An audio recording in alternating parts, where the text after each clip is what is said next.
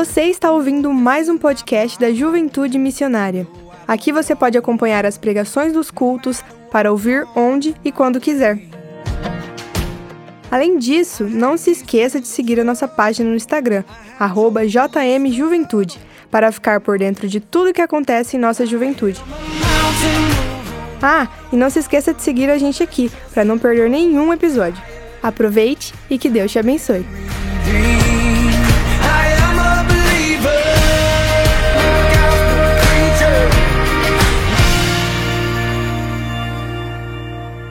Nós estamos na mensagem e eu gostaria de recapitular para você, com a sua atenção nesse instante. Nós falamos já que o believer significa crente. Essa palavra believer significa crente. E não é porque você pode ser um crente em alguma coisa que essa crença sua está certa. Você pode ser crente em alguma coisa seja em Deus ou seja em qualquer outra coisa, e você pode estar ao mesmo tempo errado da sua crença. Então é sobre isso que a gente está trabalhando. A gente viu que você tem que fazer boas escolhas, fazer boas amizades, porque amizades ruins vão afastar você do que é bom. A gente viu ali ainda no telão ó, que tem que ser mais proativo. Ou seja, tem que fazer mais. Às vezes tem adolescente que não faz nada da sua vida é preguiçoso. E por aí vai. Você tem que fazer mais, ser proativo. A gente viu também que você tem que buscar uma boa reputação. O que é uma boa reputação? Por onde você passar, você deixar uma marca boa. Tem adolescente que passa pelos lugares e deixa uma marca ruim. Deixa uma marca boa, reputação. E priorizar o dever, como está ali, e além disso, falar mais de Deus. Usa suas redes sociais, usa sua influência para você conseguir falar mais de Deus. E hoje nós vamos continuar essa mensagem. Então hoje eu queria falar sobre uma mudança de mente que é sobre o propósito. Você tem que mudar a sua crença sobre o propósito. Propósito de vida, olha lá. Olha só essa frase que está ali no telão. Cuidado. É muito fácil quebrar os ovos sem fazer a omelete. Sabe, quando você faz alguma coisa e aquilo não chega em lugar nenhum. Não sei se já aconteceu isso com você. De fazer algo que não chega a lugar algum. Tem adolescente que faz coisa sem propósito na sua vida. Às vezes eu pergunto assim: por que, que você está fazendo essa coisa errada, cara?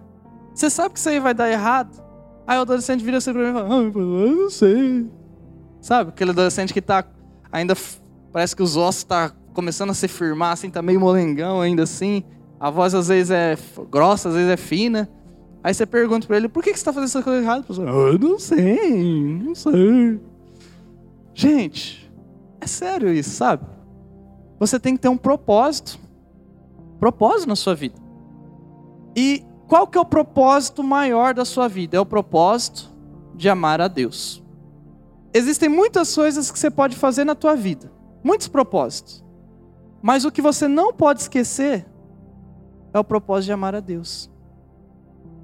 Hoje eu estava ouvindo, eu sigo um canal no YouTube da CNN, e lá tinha uma entrevista sobre o bullying na escola.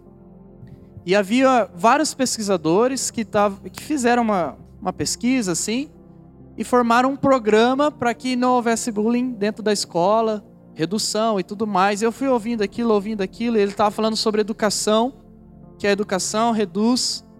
E eu estava pensando, se todos nós amássemos a Deus, com esse, com, com esse propósito muito firme de amar a Deus sobre todas as coisas, Nicolas, imagina se você ama Deus, você ama o teu próximo. Sabe qual é o problema da sua escola? Sabe qual é o problema das coisas ruins que acontecem? O problema é a falta de amor a Deus. Porque se a gente amasse a Deus de verdade, João, com todo o nosso coração, muitas coisas que a gente faz a gente não faria. Eu estou falando isso de mim. Se a gente ama Deus, a gente para de fazer um monte de coisas ruins. E o amor de Deus, quando invade nosso coração, é tão maravilhoso que a gente passa a ter paz. A gente passa a ser aceito aqui dentro, sabe? Eu mesmo, quando era no do colégio, quando estudava ainda, eu era zoado. Qual apelido você acha que os caras colocavam em mim? Ô, seu narigudão. Cuidado, hein? Não beija, não vai ficar com a menina não, que senão você vai cutucar ela com o nariz. E vocês acham que eu ficava como dentro da sala de aula? Dando risada? Chorar eu não chorava, mas ficava com muita raiva. Eu ficava lá, às vezes eu entrava pro colégio, sentava lá na, na, na, na minha carteira e ficava falando assim, para mim mesmo. Tomara que ninguém mencione meu nome. Tomara que ninguém mencione meu nome. De repente, do outro lado, vão falar: Ô, Tucano! Eu fingi que não era comigo. É você mesmo, Tucano. E aquilo ia, ia pegando, ia me pressionando de tal forma que tinha que eu não queria ir para o colégio.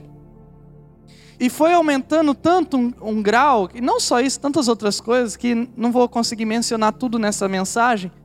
E eu posso ir contando a vocês aos poucos, ao longo. Por isso que você tem que fazer parte da rede. Não é só essa terça. Semana que vem você tem que voltar e as outras também. Que o que acontecia é que eu comecei a ficar revoltado. Chegou um ponto que eu falei assim na minha vida. Ah, então se eu sou zoado pelos caras que parecem que são os mais top aí, que faz coisa errada, então acho que eu tenho que fazer coisa errada também. Eu cheguei a pensar nisso.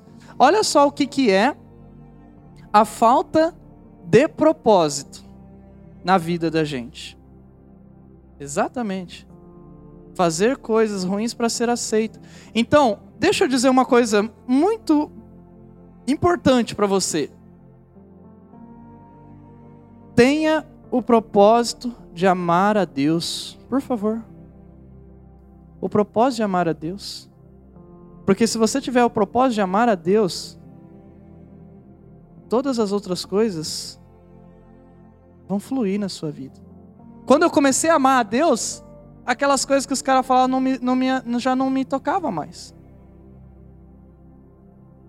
E aí o pessoal começou a olhar eu de outra forma, diferente.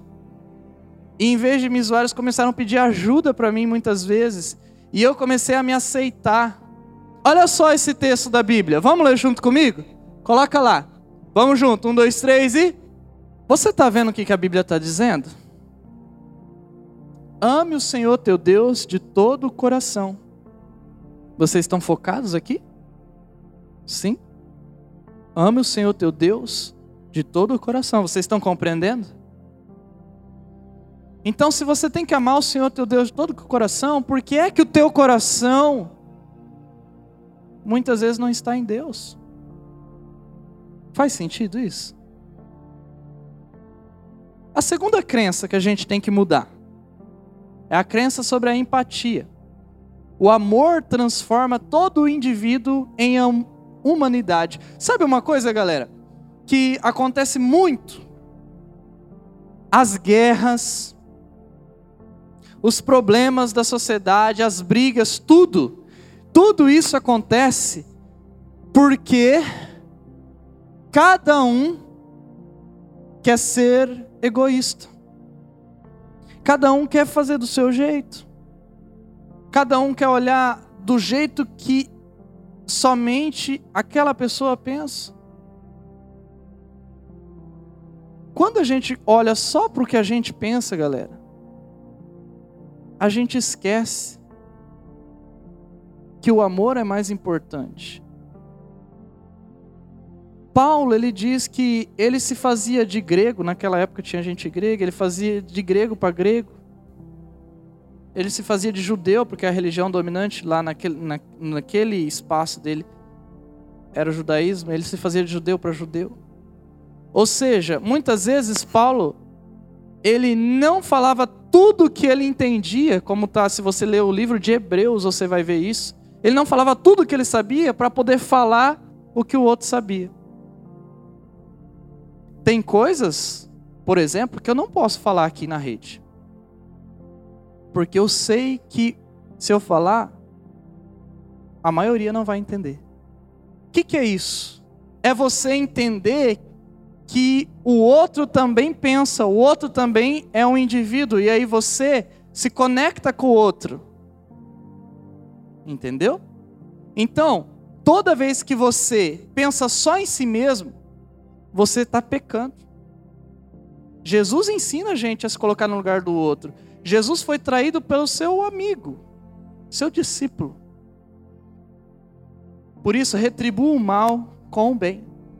Quando te fizerem mal, a, a vontade nossa é fazer um outro mal, entende?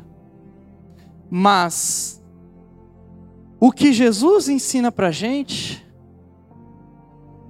é fazer o bem. Por exemplo, mataram Jesus, não foi? E o que, que Jesus deu em troca? Vida eterna. Quando Jesus estava na cruz, quase morrendo, qual foi a frase que Jesus disse para aqueles que estavam ali matando ele? Senhor, Senhor, perdoa-os, por quê? Eles não sabem o fazem. Retribuir o mal com o bem. Olha só esse texto bíblico ali no telão. Não se deixem vencer pelo que, galera? Vocês estão lendo ali? Não se deixa vencer pelo quê? Mas com o quê? Com o bem. Você quer texto da Bíblia mais claro que isso? Vença, não tem, gente. Olha como que está claro isso aqui. Vença o mal com o bem. Então, por favor, pare de. Olha, eu vejo isso. Tem adolescente que gosta de manipular. Finge na frente que é paz e amor, mas por trás faz maldades. Eu enxergo isso. Então, pare de fazer o mal. Tem gente que gosta de se fazer de seu amigo, de cordeirinho na tua frente. Mas nas costas é lobo. Faz sentido isso, galera? O que, que você vai ser? Eu queria ter sobrenome de cordeiro igual ao João e ser tratado por Deus igual um cordeiro também.